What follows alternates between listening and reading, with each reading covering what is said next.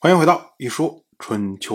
鲁国第二十一任国君鲁武进入在位执政第二十一年，晋国大夫齐奚已经归老在家。我们说这是齐奚第二次归老，因为呢，早在十八年以前，齐奚呢就曾经归老。可是呢，在五年以前，因为晋国国君晋彪新任成为国君，所以呢，齐奚再一次被征召出任了公族的大夫。那后来呢，哎，又归老。那齐奚呢，听说了杨蛇溪的事情，他呢就坐着船车，直接去见晋国的中军元帅士盖。他对士盖说：“啊，《诗经》有云，‘惠我无疆，子孙保之’；尚书有云。”圣有魔勋，明争定保。西西上来就撂了这么两句话。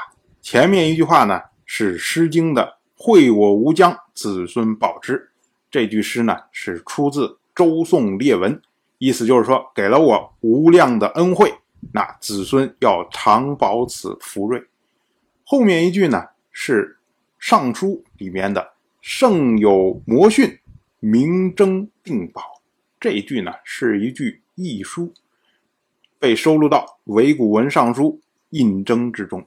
意思呢就是说，有谋略的曾经提过训诲的人，那么我们要明证他的功劳，并且加以保护。齐奚他的意思就是说啊，你施惠于我们的人，我们要保护他的子孙。那他有谋略，并且呢给我们提出很好谏言的人。我们也要保护他，所以呢，齐奚他接着就说啊，谋略少有过错，教诲别人又孜孜不倦的，这就是杨蛇溪呀。杨蛇溪他是社稷的基石，他的后代十代有错都应该赦免，以鼓励有能力的人。如今呢，杨蛇溪一朝有事就不能免罪，而要被迫抛弃社稷。这不是让人很困惑吗？鲧被处以极刑，而他的儿子禹可以兴起。伊尹曾经流放太甲，还能做太甲的相。管蔡作乱被杀，而周公可以辅佐王室。为什么杨蛇溪就要因为杨蛇虎而抛弃社稷呢？您是盖要为善，谁敢不尽力？可是您多杀。又有何意呢？齐奚讲了这么一大堆，其中呢提到了三个典故。第一个典故呢就是鲧和禹的事情。上古的时候发生了大洪水，于是呢就让鲧去治水。那鲧用的是拥塞的方式，导致治水失败，那他承担责任被杀。而他的儿子禹继续被任命去治水。那禹呢用的是疏导的方式，最后呢。治水成功，那这就是我们所说的大禹治水的故事。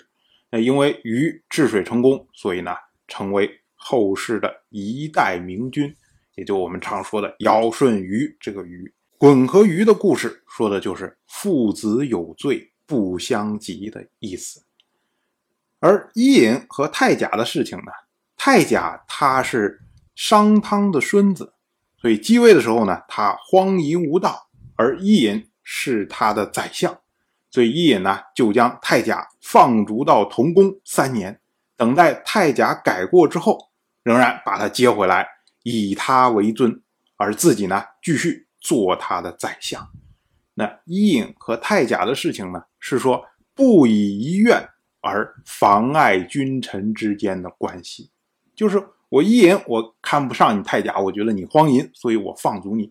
但是你好了之后呢？哎，我继续尊你做国君，君臣之间的关系没变化。那第三个典故呢，说了就是管蔡和周公的事情。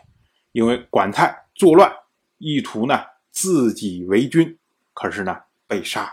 而周公他是管蔡的兄弟，仍然继续可以辅佐王室。那这就是说啊，兄弟有罪。不相及的意思，父子有罪不相及，兄弟有罪不相及。即使君臣之中有人有罪，只要能改过，仍然呢不妨碍君臣的关系。那为什么杨蛇溪的弟弟杨蛇虎有罪，那杨蛇溪就要受到牵连，就不能免罪呢？这个呢，就是齐溪的逻辑。